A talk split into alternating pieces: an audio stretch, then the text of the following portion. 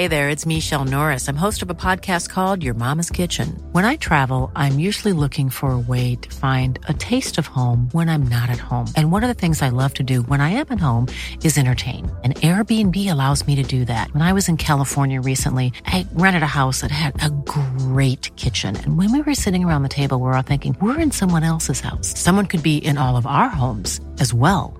If you have a home, but you're not always at home, you have an Airbnb. Your home might be worth more than you think. Find out how much at airbnb.com/slash host.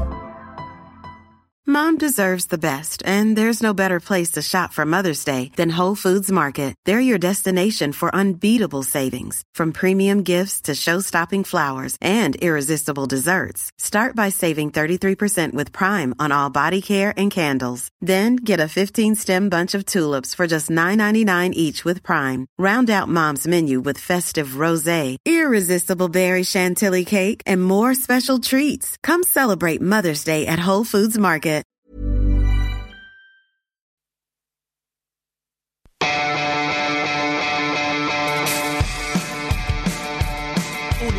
Premier, la revista de la Premier League.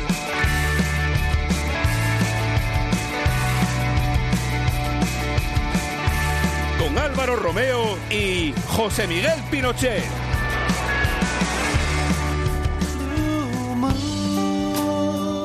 25 de febrero 2018, el Manchester City de Pep Guardiola, campeón de la Carabao Cup en Wembley. Primer título para Guardiola en Inglaterra, primer título para el Manchester City en esta temporada. ¡Qué partido tan cómodo! Fue mi primer trofeo aquí en el City y, y vamos a seguir peleando por lo que, por lo que nos falta. La quinta Copa de la Liga en la historia del conjunto Citizen. Se prepara el momento, la Copa de la Liga y está arriba. feliz, eh, es un título y la verdad que nada, eh, hicimos lo posible para poder ganarlo y lo consagramos. Muy superior, no hay discusión de quién merecía este título. Está haciendo una buena temporada, pudimos conseguir eh, este título y creo que bueno, eh, podemos lograr otros dos que, que no es fácil, pero lo podemos conseguir. Era inevitable que empezase Universo Premier con esta música, la música del Manchester City, ese himno, el Blue Moon, después de que los Citizen hayan ganado su primer título de la temporada, la Carabao Cup, tras esa final en Wembley en la que los Citizen, bueno, pues hicieron un zurcido al Arsenal de Arsene Wenger por cero goles a tres. Estamos en el Emirates ahora mismo, donde también cuatro días después de esa final el Arsenal ha perdido por cero goles a tres frente al Manchester City, esta vez en partido de liga. Esto es Universo Premier, es un placer estar con todos ustedes. Iniciamos el programa de una manera un poco heterodoxa y esto es todo porque ya el primer título de la temporada se ha fallado en favor del Manchester City. Reciben un cordial saludo de Álvaro Romeo y también del hombre que tengo aquí a mi lado, José Miguel Pinochet. Muy buenas tardes, tarde-noche. Sí, buenas noches. Álvaro, como tú dices, una exhibición, eh, la del equipo de Guardiola sobre un Arsenal eh, que va dando tumbos. eh, Perdió esa final de manera categórica, pero no solamente eso, sino que lo peor está por venir. Lo peor está por venir, ¿por qué? Pues porque ha perdido esta noche por cero goles a tres en el estadio de Emirates. Eh, la gente se ha ido hace ya bastante tiempo, hay que decirlo. ¿eh? Desde el minuto 70 en adelante. Poca- empezado- la poca gente que vino. Sí, porque hay que recordar que hace frío, el partido no invitaba para nada y además eh, la poca gente que ha venido, como decía, desde el minuto 70 ha empezado a despoblar las gradas, el descontento es absoluto.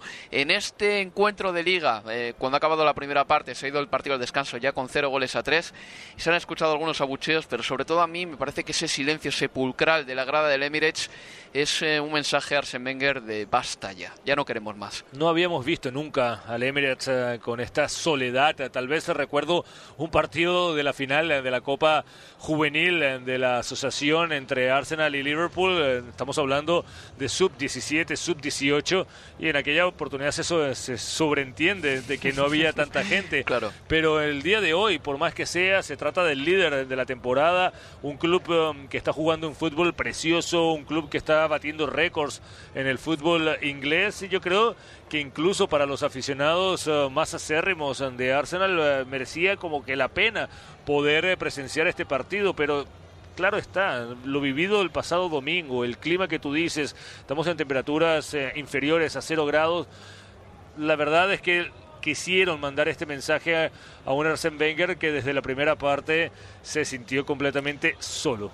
Vamos a hablar del Arsenal al final de este primer bloque del programa. Eh, después, en el segundo y en el tercero, hablaremos de cómo está el descenso, de la polémica del VAR, que intervino hasta en 10 ocasiones en el partido de FA Cup del Tottenham contra el Rochdale. Pero antes de ello, hay que hablar del campeón. Hay que hablar del Manchester City, que se llevó el primer título de la era Pep Guardiola. Al término del partido hablaban protagonistas, eh, Otamendi, Danilo y Agüero pasaron por zona mixta para decirnos esto. La verdad que le debo mucho a Pep, creo que, nada, es este importante siempre prestar atención en cada, en cada movimiento, cada detalle, cada orden que te da, porque eh, cada orden es un aprendizaje y lo importante es siempre catar la idea que, él quiere, que él pide. Y bueno, la verdad que, que siempre eh, voy a estar agradecido porque bueno, eh, me sumó en lo personal más eh, tenencia de balón, más posesión y eso es importante para un defensa. Tanto en sus elogios a Pep Guardiola y ahora viene Danilo. Eh, es una competición que, que, te trae un, un, ambiente muy bonito, es una fiesta muy bonita. No es un peso, yo no, no lo veo así, pero claro que te da más confianza. ¿sabes? Te, te enseña que estás siguiendo un buen camino y claro, es importante. Esto conlleva que haya grandes equipos que pregunten por ti, Real Madrid, Atlético Madrid, Chelsea. Y el Kun Agüero hablando sobre su futuro. ¿Te contento por tu trabajo, no? ¿O cómo, bueno, siempre cuando haces eh, las cosas bien en el, eh, en el club, eh, obviamente otros equipos siempre están, están mirándote, pero bueno, ahora solo pienso en terminar bien y, y bueno, como siempre dije, luego se verá. Se les veía radiantes a los hombres del Manchester City. Danilo, Tamendi se pararon con una sonrisa. El, eh, tremendo número de cámaras que había alrededor del Kun te explicaba también todavía el tirón que tiene el jugador argentino, que está batiendo muchos récords. Hoy se ha quedado un gol de llegar a su tanto 200 eh, con la camiseta del Manchester City. Pero José Miguel, dime, ¿esta victoria del City en la Carabao Cup libera de presión por fin al equipo de Guardiola? No, yo creo que no libera de presión en el sentido de que fue el título menor si se quiere, que estaba aspirando el Manchester City. Prácticamente tiene asegurado el campeonato de la Liga Premier, que es el título que quería el equipo recuperarlo después de haberlo perdido a manos del Chelsea la temporada pasada y del Leicester la anterior. Y ahora se puede concentrar un poco más en lo que se refiere a la Liga de Campeones, que al final ah, sería como el santo grial, ah, eh, sería el, punto máximo, culmine para un proyecto que comenzó hace 10 años y que estamos viendo podría llegar a, palabras mayores. Eh, José Miguel, ahora mismo el Manchester City ya tiene el primer título de la temporada, cinco victorias más y ya gana la Premier League.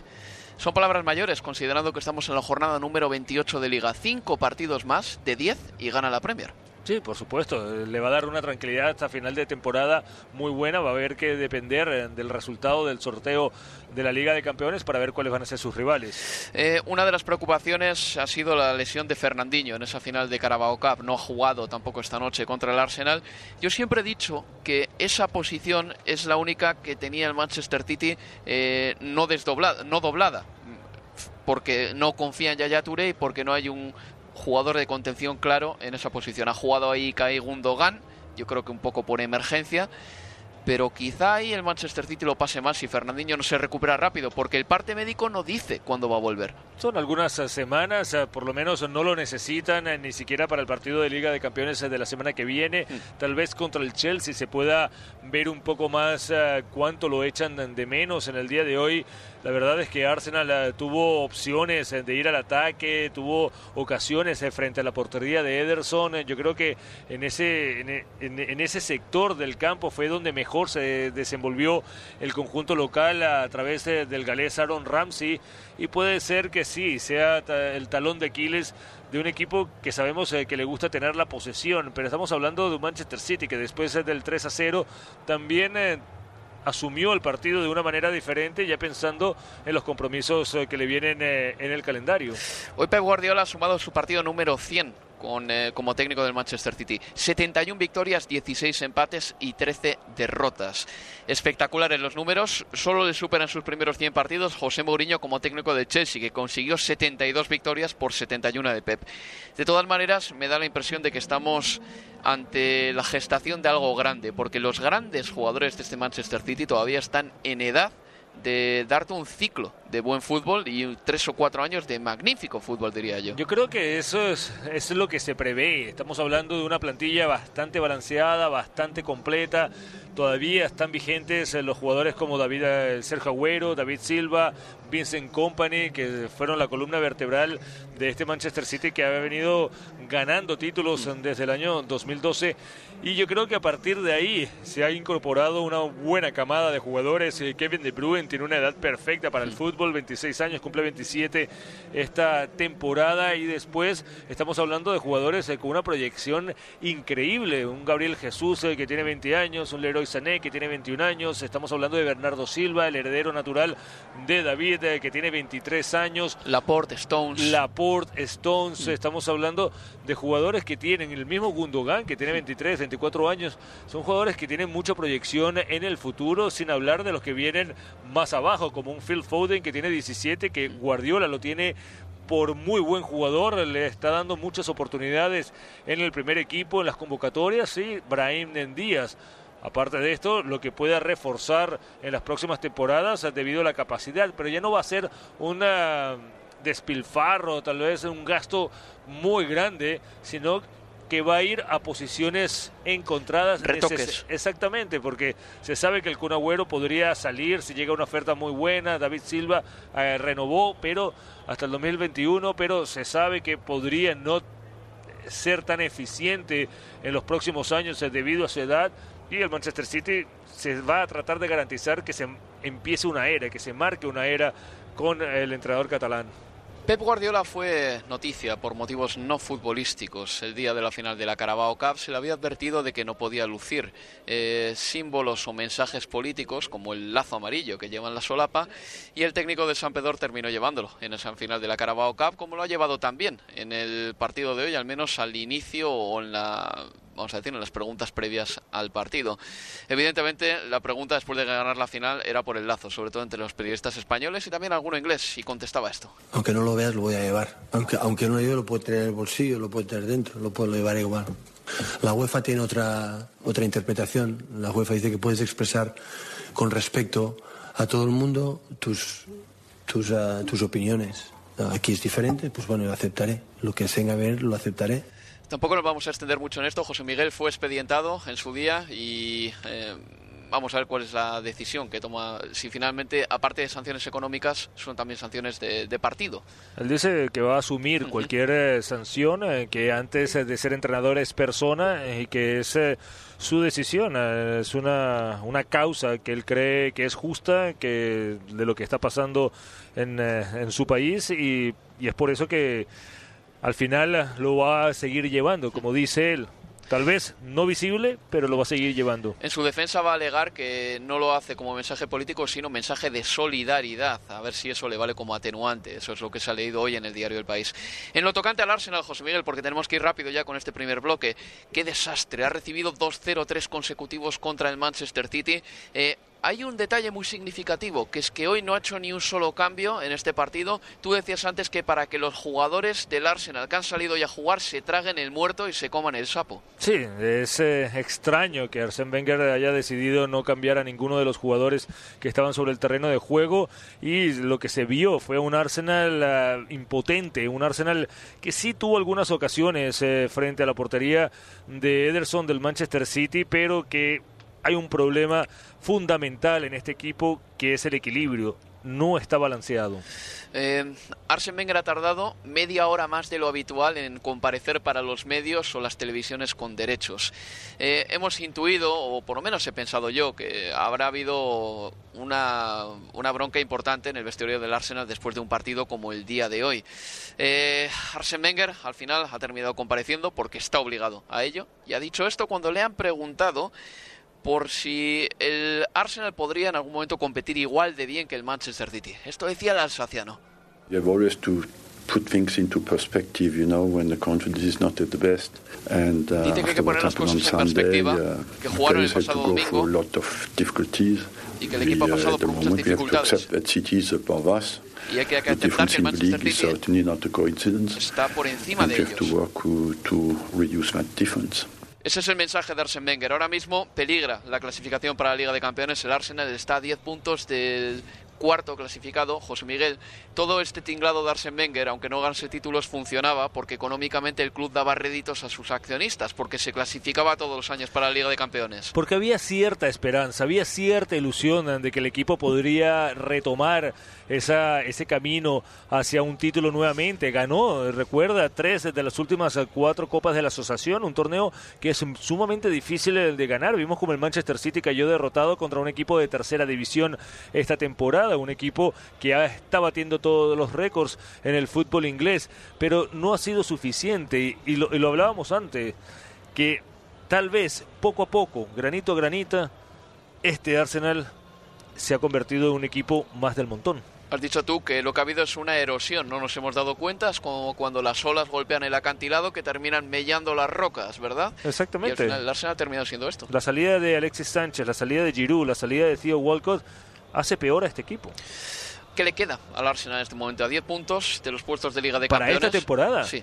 Conformarse con eh, clasificar a la Liga Europa del año que viene, tratar de, de remontar algún que otro punto y sobre todo dar un, un ejemplo mejor, un papel mejor. Bueno, pues eh, seguiremos muy atentos a la actualidad del Arsenal porque es desde luego una novela de nunca acabar. Una pausa, un descanso como los futbolistas y volvemos enseguida. Universo Premier, la revista de la Premier League.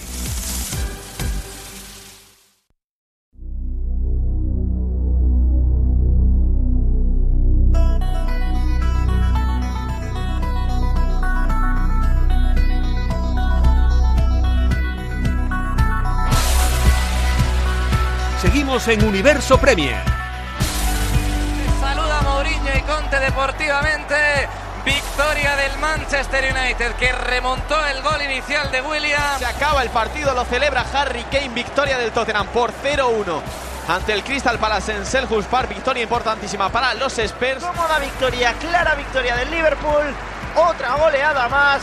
Funciona el equipo de Jürgen Klopp. Liverpool 4, West Ham United 1. Me quedo también con la reflexión de que Chicharito Hernández creo que no es del agrado de David Moyes. Eh, en Twitter está muchísima gente preguntándonos por ello. Pardieu se le fue uno de los dos partidos que supuestamente les dieron para que este equipo salga de los problemas que se acrecientan. 2 a 1, pierde en su casa ante el Huddersfield. Ganó el Watford 1 a 0. Se ponen décimos con 33 puntos. Uno por encima del Everton, noveno. A 4 del Berley. Llorente Fernando marca otro. Sí, señor. Este con la cabeza. Hat-trick de Fernando Llorente en el Tottenham en un partido de Copa. El Tottenham se va a meter en cuartos porque está ganando 4-1 bajo la nieve de Wembley. Ay, ay, ay, qué pena para Fernando Llorente que el día en el que marca un hat-trick resulta que de todo lo que se habla es del VAR, del videoarbitraje, que la verdad es que está trayendo mucha cola, ¿eh? porque ayer en ese partido que el Tottenham terminó ganando fácil, ¿eh? por 6 a 1 frente al Rochdale, el videoarbitraje entró en juego en hasta 10 ocasiones. Recordamos los resultados del replay. El martes el Swansea venció por 2 a 0 al Sheffield Wednesday con goles de Jordan Ayew y de Dyer, y el miércoles, como decía antes, el Tottenham por 6 a 1 al Rochdale. Dos goles de Son, el surcoreano, tres de Fernando Llorente y uno de Walker Peters eh, para el Tottenham. Hay que decir que los cuartos de final o la sexta ronda de la FA Cup se disputará dentro de dos fines de semana, el sábado 17 de marzo, Swansea City Tottenham a las 12 y cuarto hora local, seguido del Manchester United Brighton and Hove Albion esté a las 7.45, con cierto espacio entre partidos para que se jueguen encuentros de Premier League. Eso el sábado 17. Y el domingo 18 tendremos el Wigan Athletic Southampton a la una y media y el Leicester City Chelsea este a las cuatro y media de la tarde. De los equipos gordos, de los equipos grandes de la Premier League, quedan todavía en el Liza, el Tottenham, el Manchester United y el Chelsea, que imagino que serán los favoritos para ganar esta competición, la FA Cup. Incorporamos a la tertulia a Jorge Peris, nuestro compañero de F Londres. Hola Jorge, ¿qué tal? Hola, ¿qué tal chicos? ¿Cómo estáis? Bueno, imagino que eh, tenemos que hablar, evidentemente, de la primera cosa, que ha sido la del bar. José Miguel, eh, tú en tus columnas de la BBC siempre disertas sobre los temas de actualidad. Hoy has tenido que hablar de este bar que intervino hasta en 10 ocasiones en ese partido que ganó el Tottenham por 6 a 1. Exactamente, 7 en la primera parte, eh, tomé partido, tomé posición eh, siempre se ha debatido, yo creo que desde que el VAR se incorporó a las grandes competiciones, eh, como fue el Mundialito de Clubes eh, de 2016, desde ese mismo momento están, han surgido elogios y muchísimas críticas para este sistema que no termina de ser una solución, a mi parecer, por lo menos de la manera que está siendo concebido. Decíamos que intervino en siete ocasiones en la primera parte, en la mayoría de ellas puede ser que no haya incidido en el resultado final del partido, pero hubo en tres ocasiones que sí, que tuvo impacto directo, e incluso con el VAR a mi parecer, y según lo que estaban opinando la mayoría de los comentaristas, e incluso una ex árbitro que estuvo en la transmisión por televisión que se hizo acá en Inglaterra, consideró que el VAR se había equivocado. Y lo peor es que se había demorado más de seis minutos, había interrumpido más de seis minutos la acción. En total. En total, en la primera parte nada más, con la confusión que eso genera para los aficionados en las gradas, con la confusión que genera para los televidentes. Lo decía Mauricio Pochettino, no sé qué opinarás eh, tú, Jorge, que le resta, le quita la emoción y que si le quita la emoción, como también lo dijo Osvaldo Ardiles eh, a través de su cuenta de Twitter, era que la verdad es que estamos llegando a una pantomima. Ahora vamos con Jorge. Primero vamos a escuchar a Pochettino y también a Danny Rose del Tottenham. Absolute disgrace. Just waiting around for I don't know how many minutes Esto es diciendo que es una vergüenza y que no sabe cuánto tiempo se ha perdido, que hace menos 4 grados ahí fuera y que es eh, muy difícil evidentemente aguantar tanto tiempo parado mientras el bar toma una decisión y este es Pochettino.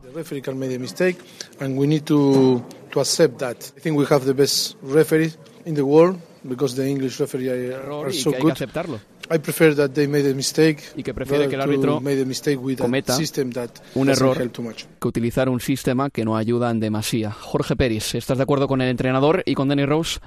Y es decir, yo siempre he sido un defensor del VAR. A mí, a mí me ha gustado porque yo creo en, en la equidad y en la justicia en el fútbol pero creo que una competición como la FA Cup no puede ser un banco de pruebas de, del VAR. Totalmente de acuerdo con eso.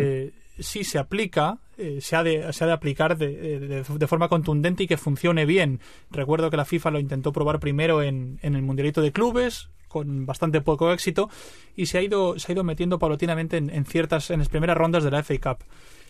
A mí me gusta, pero tiene que funcionar bien. No puede ser que los jugadores o los televidentes, como decías, eh, eh estemos, estén, estemos esperando a ver qué sucede con, los, con las manos en, los, eh, en, los bolsillos. A ver. Vamos a lo importante. ¿En cuántas decisiones falló el VAR ayer, José Miguel?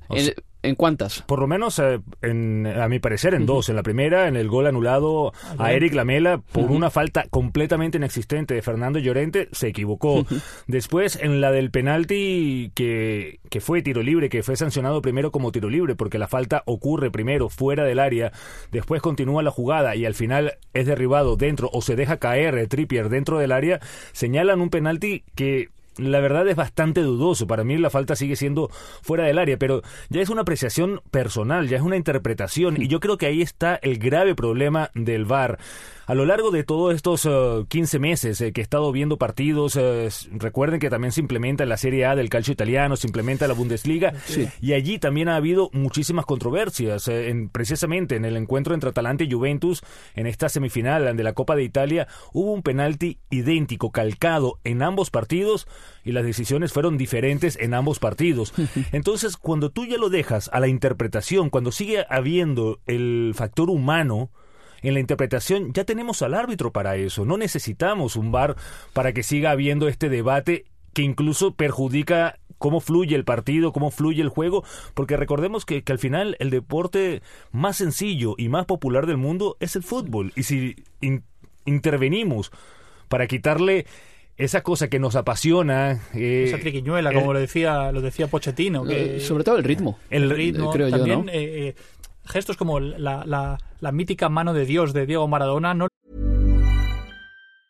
This Mother's Day, celebrate the extraordinary women in your life with a heartfelt gift from Blue Nile. Whether it's for your mom, a mother figure, or yourself as a mom, find that perfect piece to express your love and appreciation. Explore Blue Nile's exquisite pearls and mesmerizing gemstones that she's sure to love. Enjoy fast shipping options like guaranteed free shipping and returns. Make this Mother's Day unforgettable with a piece from Blue Nile. Right now, get up to 50% off at BlueNile.com. That's BlueNile.com. Even when we're on a budget, we still deserve nice things. Quince is a place to scoop up stunning high-end goods for 50 to 80% less than similar brands. They have buttery soft cashmere sweaters starting at $50, luxurious Italian leather bags, and so much more. Plus, Quince only works with factories that use safe, ethical, and responsible manufacturing. Get the high-end goods you'll love without the high price tag with Quince. Go to quince.com slash style for free shipping and 365-day returns. Hey there, it's Michelle Norris. I'm host of a podcast called Your Mama's Kitchen. When I travel, I'm usually looking for a way to find a taste of home when I'm not at home. And one of the things I love to do when I am at home is entertain. And Airbnb allows me to do that. When I was in California recently, I rented a house that had a great kitchen. And when we were sitting around the table, we're all thinking, we're in someone else's house. Someone could be in all of our homes as well. If you have a home, but you're not always at home, you have an Airbnb. Your home might be worth more than you think. Find out how much at airbnb.com/slash host. Veríamos ahora. Exactamente, y, y los aficionados ya tendrían que esperar para poder celebrar un gol. Yo creo que ahí está muy mal. De la manera que está concebido actualmente, yo estoy en contra del VAR. Yo estaba pensando hoy en el gol de Iniesta con la selección española en la final del Mundial, porque yo cuando vi ese gol, eh, lo primero que hice fue mirar al Liniere, y yo creo que Iniesta y todos los jugadores de España hicieron lo mismo, porque a mí me pareció fuera de juego en un momento dado, pero resulta que Heitinga estaba en una posición que rompía ese fuera de juego, el gol de Iniesta subió al marcador y lo celebró toda España como loca. Bien, con el VAR, esa decisión se hubiese pospuesto seguramente un par de minutitos. Imagínate esa celebración. Se habría cargado esa, esa, Hubiera sido un infierno. esa celebración, ¿no? Ese estallido de júbilo que es en parte de lo que vive el fútbol. Pero tratando de eh, ser más concretos con el debate. ¿Qué habría que hacer? Habría para implementar el VAR. Habría que perfeccionarlo como en las ligas sub-23 quizá, donde eh, juegan equipos de primera división pero con sus filiales y por lo tanto tienen los medios económicos para implementar el VAR ahí. ¿Podría ser una opción? Yo creo que tendría, no sé qué, qué opinas Jorge, que empezar de nuevo en el borrador. O sea, eh, la tecnología, estamos de acuerdo, eh, es válida. Sobre todo, yo creo que le- la línea, la tecnología de línea de gol ha sido un completo éxito porque solamente determina si pasó el balón o no pasó Es el balón. irrebatible. Exactamente, puede suceder también con el fuera de juego. ¿Está en fuera de juego o no está en fuera de juego? Ya no hay interpretación ahí. Si va a haber interpretación, como está sucediendo en este caso, no puede ser que sea la terna arbitral o sea el mismo árbitro el que decida qué jugada se revisa o qué jugada no se revisa, porque de repente un penalti puede ser que esa jugada se revise, pero la falta anterior que sucedió a ese penalti no se va a revisar. Entonces, ¿por qué una jugada sí y la otra no? Entonces podría ser como en el tenis, tal vez una idea, no sé, que sean los propios equipos los que tengan dos oportunidades para reclamar. Sí, dos o tres oportunidades como en el Mm, tenis. Exactamente. A mí lo que me gustaría sería que, las, que el VAR decidiera las decisiones que son irrebatibles. Quiero decir, el balón entra o no entra, o es fuera de juego o no es fuera de juego. Si el árbitro ya entra a analizar una hipotética falta que él ha creído o el árbitro de arriba, viéndolo por televisión, ha creído que es falta o no lo es, eso ya no me gusta y eso le quita cierta magia. Yo sí creo Y que... se interrumpe el partido interrumpe como el sucede partido. porque ya el árbitro va a estar cuestionándose todas las decisiones que tome. Ayer, ayer el árbitro con el, eh, con el eh, eh, anteayer en el Tottenham parecía parecía dubitativo que en cada jugada paraba el partido y la primera parte se hizo eterna. No sé si pudo durar 55 o 60 minutos casi. Y eso, eso, eso merma mucho el ritmo en un deporte que es muy vistoso y que es muy de, de, de- de aquí para allá, de arriba para abajo, como es el fútbol. Estaba pensando hoy que quizá habría que hacer una consulta con eh, gente de rugby, ¿no? Porque Ah. algo muy parecido al videoarbitraje se ha implementado en el deporte y parece que cada vez eh, se contesta o se debate menos sobre el videoarbitraje en el rugby. Quizá como ellos llevan años de ventaja podrían explicarnos un poco una consultoría para ver lo que nos pueden eh, Además- aconsejar. Exactamente. Se habla mucho del rugby, se habla Mm. mucho del baloncesto, del fútbol americano, del mismo tenis, pero son deportes diferentes al fútbol. Eh, recordemos que el fútbol, como decía Jorge, es se basa en la fluidez, se basa en la acción. Pueden pasar minutos antes que el balón se detenga o que haya una acción, un saque lateral o una falta. Entonces, no hay como por naturaleza no es un juego que eh, busque las pausas, como sí sucede en los otros deportes. En rugby, fútbol americano, en Exactamente. baloncesto, El, el tenis es el mejor ejemplo. En el tenis Pero- hay pero- pero- unas 120 pausas por partido, porque más o menos es la media de puntos que hay. Pero igual no se interpreta. En Claro. tenis está dentro de la pelota o está fuera. No Sí. hay interpretación en esa jugada. En Fútbol- rugby y en fútbol, americano, sí. es- Sí, se- son es- deportes los muy partidos- distintos, Los partidos sí, se hacen muy largos, muy Es- largos. Sí, sí, efectivamente. Y lo que decíamos antes, fuera de micrófono, José Miguel, que si ahora un partido de fútbol te lleva dos horas de tu vida, vamos a decirlo así, eh, desde que empieza el partido hasta que termina con el descanso, más los añadidos de la primera y segunda parte, ¿cuánto durará ahora con Tú el lo sabes, y eso es lo que te gusta también. El fútbol termina, dura 90 minutos, eh, 45 minutos por parte, no se detiene y sigue. Sí, hay debate, hay errores, estoy de acuerdo, pero ya lo decía Pochettino. Si se equivocan los jugadores varias veces por partido, si se equivocan los entrenadores, ¿por qué estamos tan molestos cuando se equivocan los árbitros? Entonces lo que hay que hacer aquí en este caso es darle, darle menos caña a los árbitros y ser un poco más eh, tranquilos con ellos porque a los árbitros se le, se le pegan en, en los medios, o sea, en periódicos, en radios, en televisiones, se, le, se les da muy duro y ellos también yerran como, como cualquier otro hijo de vecino. Tengo buenas noticias. En la Liga de Campeones del año que viene, para nosotros tres, no se utilizará el VAR, lo cual me parece que va un poco en línea y en consonancia con lo que queremos. Y la mala noticia es que este sábado la IFAF tomará la decisión de incorporar el VAR en las reglas del juego de manera permanente. Y quizá a partir de No entonces Gianni Infantino eh, decida utilizarlo en la Copa del Mundo 2018. Sí, es la idea principal que lo quieren implementar en el Mundial, A pero yo creo sábado. que todavía no se pueden. Yo creo que todavía está demasiado bebé imberbe como para poderlo utilizar en una competición tan importante y que le vaya a quitar la magia a esta competición sería, yo creo que un desastre para el fútbol. Seguimos adelante y vamos con la Premier League. Eh, Sabed que seguramente del pasado fin de semana, en la jornada 27, el resultado más interesante eh, y sin hacer ningún tipo de menosprecio al resto de partidos fue el triunfo por 2 a 1 del Manchester United sobre el Chelsea.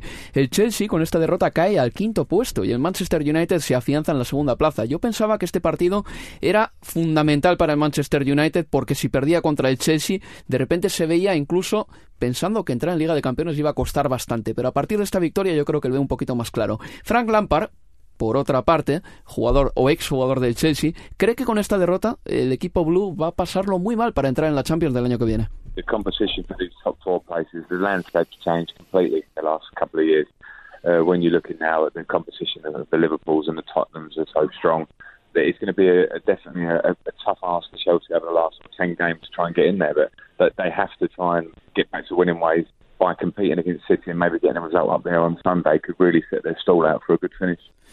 Dice Frank Lampard que con la incorporación del Tottenham y el Liverpool a esa pelea por el top 4, la cosa se ha complicado muchísimo. Eh, ahora mismo al Chelsea le quedan 10 partidos para intentar entrar en Liga de Campeones. El segundo, perdón, el cuarto puesto lo tiene a dos puntos. Ahora un cuarto puesto que ostenta el Tottenham. Y este fin de semana el Chelsea se mide al Manchester City.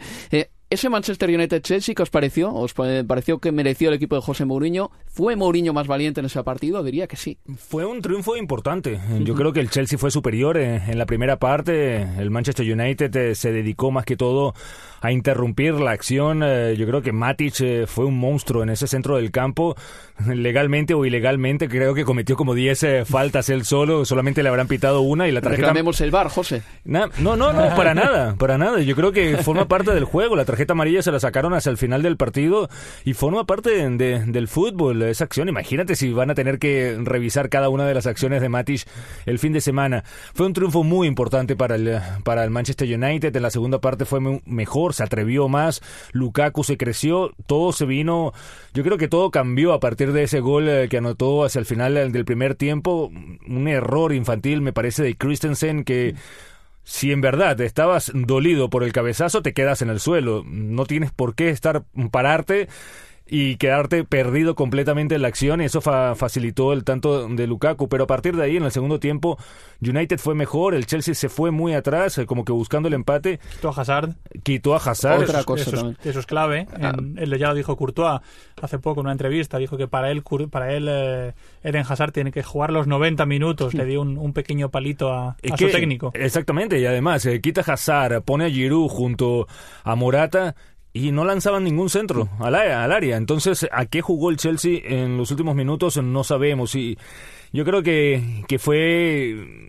Salió un bien mal parado Conte de este partido. Matic, Matic ultra motivado ante, ante su ex equipo, el equipo que lo vendió, pese a que Conte no quería venderlo, pese a que Matic no quería irse, eh, lo vendió y dijo, oye, aquí estoy yo y hizo un partidazo. Es en esa posición en la que el Chelsea ha tenido más dudas esta temporada. Han pasado por ese doble pivote o ese tribote, Bakayoko, Drinkwater, el propio Ross Barkley Kanté, de manera esporádica, Kanté, Cés Fábregas, y parece que todavía nos cuesta dar la alineación del Chelsea de memoria en esa posición. Sí, Bakayoko Hmm. hicieron un, un cambio de cromos, por decir así, que se, se desprendieron de, de Matic por 40 millones de libras y ficharon por esa misma cantidad a Bakayoko, eh, un jugador que, que en, en la directiva del Chelsea eh, lo veían como un Matic en potencia, pues muy joven, 23 años, pero lo, cierto es que el francés no, no ha rendido como se esperaba en, en el sureste de Londres y, y, bueno, y, se nota, se nota que, que- le está costando la adaptación a la Premier y, y el, el, el Chelsea no ha rendido como se esperaba en, ni en esa posición ni en,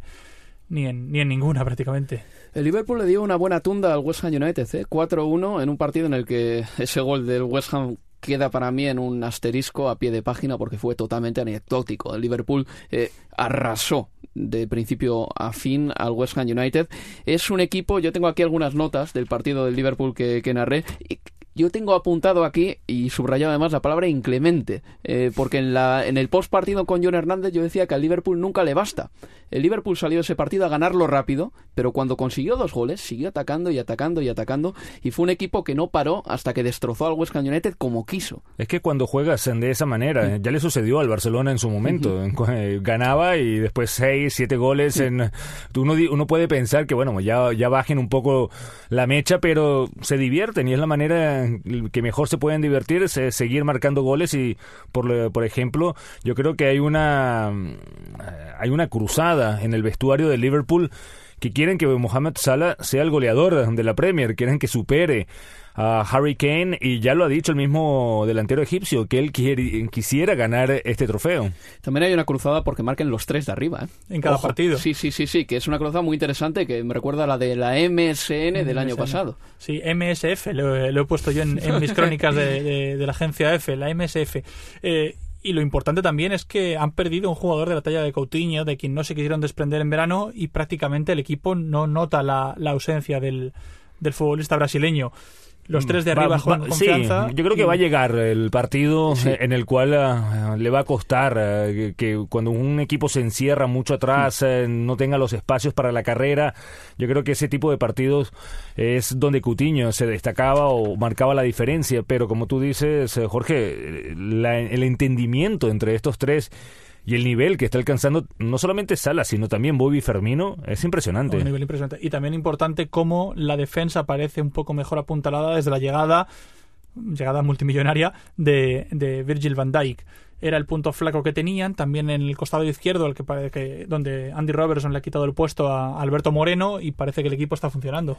De los equipos de arriba, el que perdió fue el Chelsea, como he dicho anteriormente, en esa derrota en Old Trafford. Eh, hay que decir del West Ham United que David Moyes no cree nada en Chicharito Hernández. ¿eh? Siempre, que, siempre que tiene otro delantero disponible en la plantilla, juega ese delantero. El otro día fue Joao Mario, hizo un partido terrible, Terrorífico. nefasto. Terrorífico. Joao Mario perdió un balón en el centro del campo por apatía a la hora de controlar el balón y al final eso desembocó cinco segundos después en un gol más del Liverpool. Pero en Chicharito Hernández, por lo que sea, David Moyes no cree. Me, No ha, entiendo. filtrado, eh, me ha filtrado Tom Rennie, que es eh, fan del West Ham United, de nuestro editor inglés, que David Moyes, cuando llegó al Manchester United, eh, de las primeras cosas que filtró a la prensa era que Chicharito Hernández era para él uno de los peores delanteros con los que había trabajado.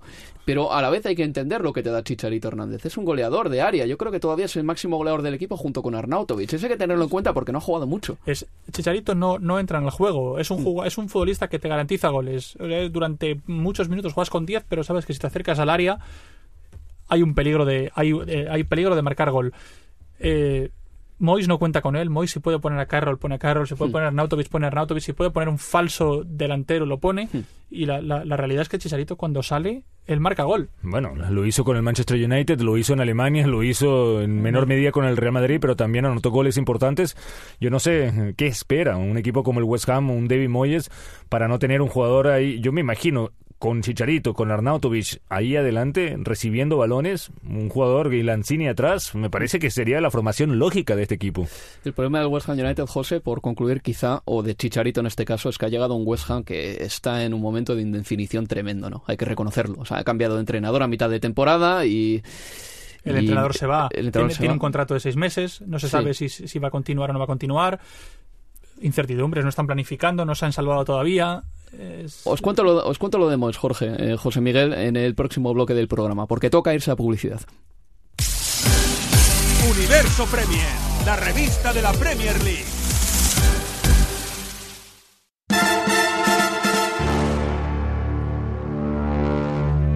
Sigues escuchando Universo Premier. Crystal Palace que ha vuelto a perder y que está colocado décimo séptimo con 27 puntos, los mismos que el Swansea que está en la zona roja. We know what a cruel game football is. so- Y habla Hodgson de que el fútbol es un juego cruel, necesitas también calidad. Goleada del Brighton por 4 a 1 sobre el Swansea. Arrolló el conjunto local al equipo de Gales. Barley 1, Southampton 1. El Southampton suspira y dormirá hoy decimosexto perdón, fuera del descenso. La pelea por evitar el descenso se decide en Estadio Premier.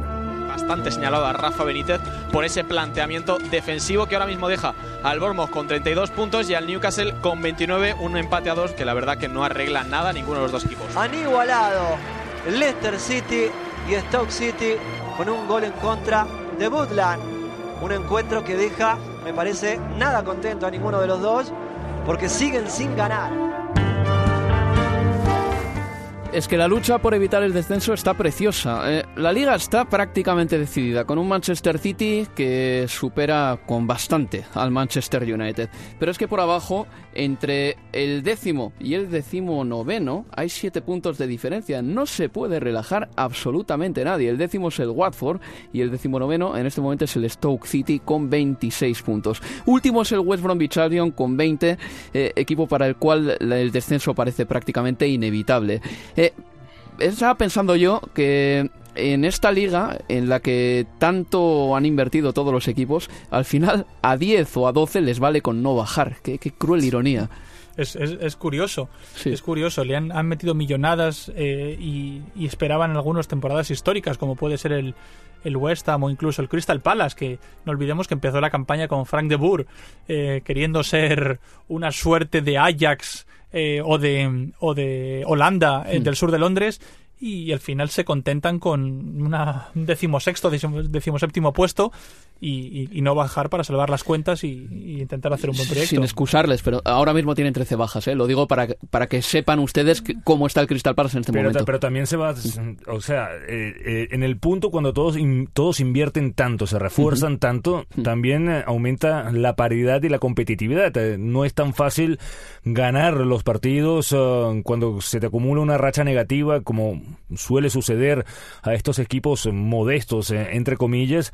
Por supuesto, es difícil escalar eh, la tabla de, de posición y por eso esa paridad. Incluso el Everton tampoco es que esté mm, tan salvado. Uno cree que por la calidad eh, de los jugadores que tiene debería estar mucho más arriba, pero no es así y es por eso que, que se ve una liga difícil y que la salvación, yo creo que todos estos invirtieron tanto para garantizar quedarse en la Premier, no, ni, no para Europa. Lo que uno no puede hacer es lo del Newcastle el pasado fin de semana. Iba ganado, ganando 0-2 en el campo del Bournemouth y al final terminaron empatándole. Esos resultados son desastrosos. El Newcastle lleva cuatro partidos sin perder, pero es que tres de ellos son empates y el del otro día era una victoria segura. Eh, yo recuerdo ver el partido y ahí veis, ves un poco cómo es Rafa Benítez y cómo está el Newcastle en este momento que tiene, eh, tiene un miedo a perder o a dejarse puntos eh, terrorífico. Entonces vimos cómo, cómo después con un 0-2 Benítez se fue a la defensiva, me acuerdo que metió Hayden, eh, quitó a Gale, que, que fue el, autor de, de los dos goles, se, se echó muy atrás y que sabía que si, que si no conseguía defender un poquito más le llegaba el segundo. Y le llegó. Y está metido en una crisis Bastante, Bastante importante. Por lo menos está metido ahí abajo. Son dos puntos nada abajo, más. sí, sí. eh, como dices, Jorge, acá en la liga sabemos eh, que todos los equipos, eh, sobre todo en esa parte de abajo, va, eh, si huelen la posibilidad de sumar algún punto, los que tienen que remontar van a ir a por todas. Tú decías antes, Jorge, de que, que David Moyes le quedaba, bueno, había firmado seis meses, ¿no? Pero hay quien dice en los mentideros que ya ha firmado un contrato de dos años más con el West Ham United con la posibilidad de ruptura es- este 30 de junio por ambas partes, en caso de que alguna de las dos no quiera continuar, ¿no? David Moyes habla del West Ham United, de la actualidad del equipo y también eh, le dice a David Sullivan que él debería encargarse de la parcela de las contrataciones, lo que me hace pensar que quizás se vaya a quedar. Escuchamos a Moyes. I'm really enjoying it. The players have been good. They're, they're bought into everything we're asking. We're, we're trying to keep uh, progressing and moving forward. Dice que lo está disfrutando, que quieren eh, mantener el, la progresión que están teniendo. So I hope that uh, we can continue that. All managers at most clubs want to be able to make the, the decisions which they will be judged on. Y dice que todos los entrenadores eh, tienen que tomar la decisión, eh, refiriéndose en este caso al tema de las contrataciones. Eh, David Moyes no sé si va a continuar o no. Lo que seguro es que con Chicharito Hernández no anda muy bien, o por lo menos no le gusta demasiado este delantero, así que son malas noticias si continúa para el delantero mexicano. Tenemos que pasar página y hablar ya de los partidos de la próxima jornada. Vamos a excluir de la próxima ráfaga sonora a todos los equipos del top 6 y sus rivales, por razones obvias, porque hemos hablado de todos ellos en Universo Premier, y vamos a incluir en esta próxima ráfaga partidos muy interesantes por la lucha por el descenso. Así llegan. Vive la emoción del carrusel de sábado con todos estos partidos en juego. Southampton contra Stoke City. Duelo directo por la permanencia, el Southampton con 27 puntos y fuera del descenso por diferencia de goles, se mide a un Stoke City penúltimo con 26. Los Saints vienen de salvar un empate en Barley con un gol de Gabbiadini en el tiempo de descuento. El delantero italiano no marcaba desde octubre. Además, ese encuentro dejó otra nota positiva para los de Southampton, el regreso del canterano Josh Sims, que volvió tras siete meses parado y participó en ese gol. Enfrente, un Stoke en el que también destaca un nombre propio, el de Serdan Sakiri. Si marca esta jornada, se convertiría en el primer jugador Potter en enlazar cuatro partidos seguidos viendo portería desde 1969. Además, Paul Lambert ha recibido buenas noticias de la enfermería. Ryan Socros, Bruno Martin Cindy y Peter Crouch se han entrenado esta semana con normalidad. Swansea City contra West Ham United. Gorka García. Semana histórica para el Swansea. La victoria por 2 a 0 frente al Sheffield Wednesday les ha metido en cuartos de final de la FA Cup por primera vez desde 1964. Además, los de Carlos Carvajal continúan haciéndose fuertes en casa donde acumulan nada más y nada menos que seis victorias consecutivas. Los galeses buscarán dar continuidad a esta buena racha como locales ante un rival directo. El West Ham viene de sufrir por su parte un chaparrón de goles en Anfield y no puede permitirse más pinchazos y es que tienen tan solo 30 puntos a 3 de la zona roja marcada precisamente por el Swansea. Winston Reid podría volver a la titularidad mientras que Patrice Ebra es duda por molestias y Pedro Vian o Andy Carroll siguen en el dique seco. Watford contra West Bromwich Albion con Carlos Bustamante. Semana tranquila en Watford. El gol de Dini al Everton siguió para una victoria que ha alzado a los de Javi Gracia al décimo puesto. La mala noticia fue la lesión de Gerard Deulofeu, que es baja segura para este sábado. El peruano André Carrillo, con pocos minutos desde la llegada del nuevo entrenador, apunta a la titularidad. El West Brom sigue de capa caída, llega tras cuatro derrotas seguidas y la sensación de que Alan Pardew no ha mejorado en nada al equipo desde que llegó. Los Baggies solo han conseguido 8 puntos en 14 partidos desde que se hizo cargo. Sin reacción y a 7 puntos de la permanencia, varios medios señalan esta semana que Pardew podría revolucionar el 11 de esta jornada como último recurso para salvar su puesto. Y Leicester City contra Bournemouth. Eugenio Blanco. A Leicester le toca ponerse las pilas, lo ha dicho su propio entrenador Claude Puel después del empate frente al Stoke.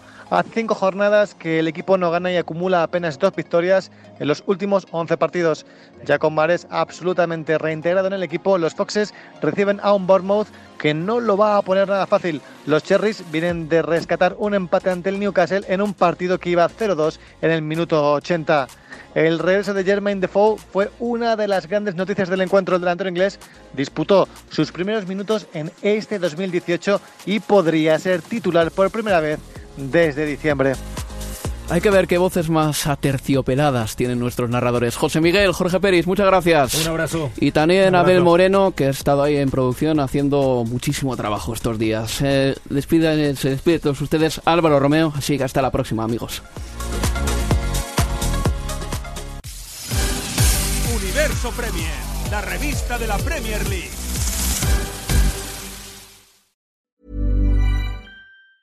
Hey, it's Danny Pellegrino from Everything Iconic. Ready to upgrade your style game without blowing your budget? check out Quince. They've got all the good stuff, shirts and polos, activewear and fine leather goods, all at 50 to 80% less than other high-end brands. And the best part? They're all about safe, ethical and responsible manufacturing. Get that luxury vibe without the luxury price tag. Hit up quince.com slash upgrade for free shipping and 365 day returns on your next order. That's quince.com slash upgrade. Mom deserves the best, and there's no better place to shop for Mother's Day than Whole Foods Market. They're your destination for unbeatable savings, from premium gifts to show-stopping flowers and irresistible desserts. Start by saving 33% with Prime on all body care and candles. Then get a 15-stem bunch of tulips for just $9.99 each with Prime. Round out Mom's menu with festive rosé, irresistible berry chantilly cake, and more special treats. Come celebrate Mother's Day at Whole Foods Market